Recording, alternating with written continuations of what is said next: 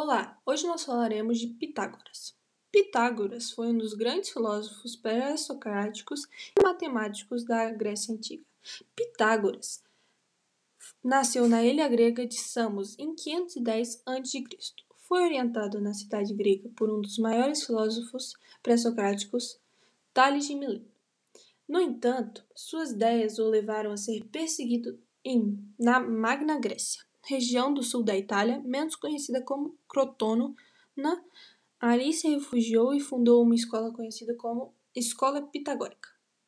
Entretanto, foi perseguido novamente, deixando Crotona e partindo para o Egito, onde observou as pirâmides e criou o Teorema de Pitágoras. Ele faleceu em 590 a.C., com aproximadamente 80 anos, em Metaponto.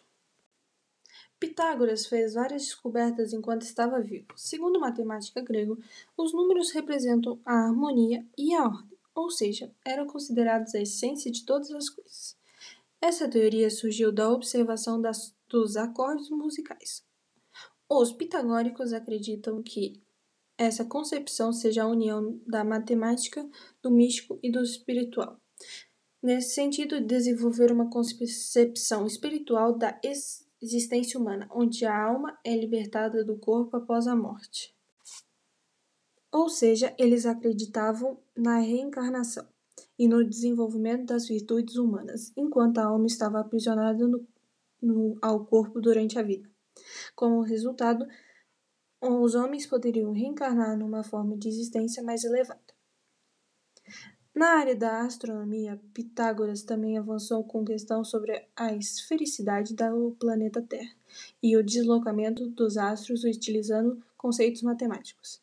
Essa teoria, baseada num cosmo harmônico, ficou conhecida como a teoria de harmonia das esferas.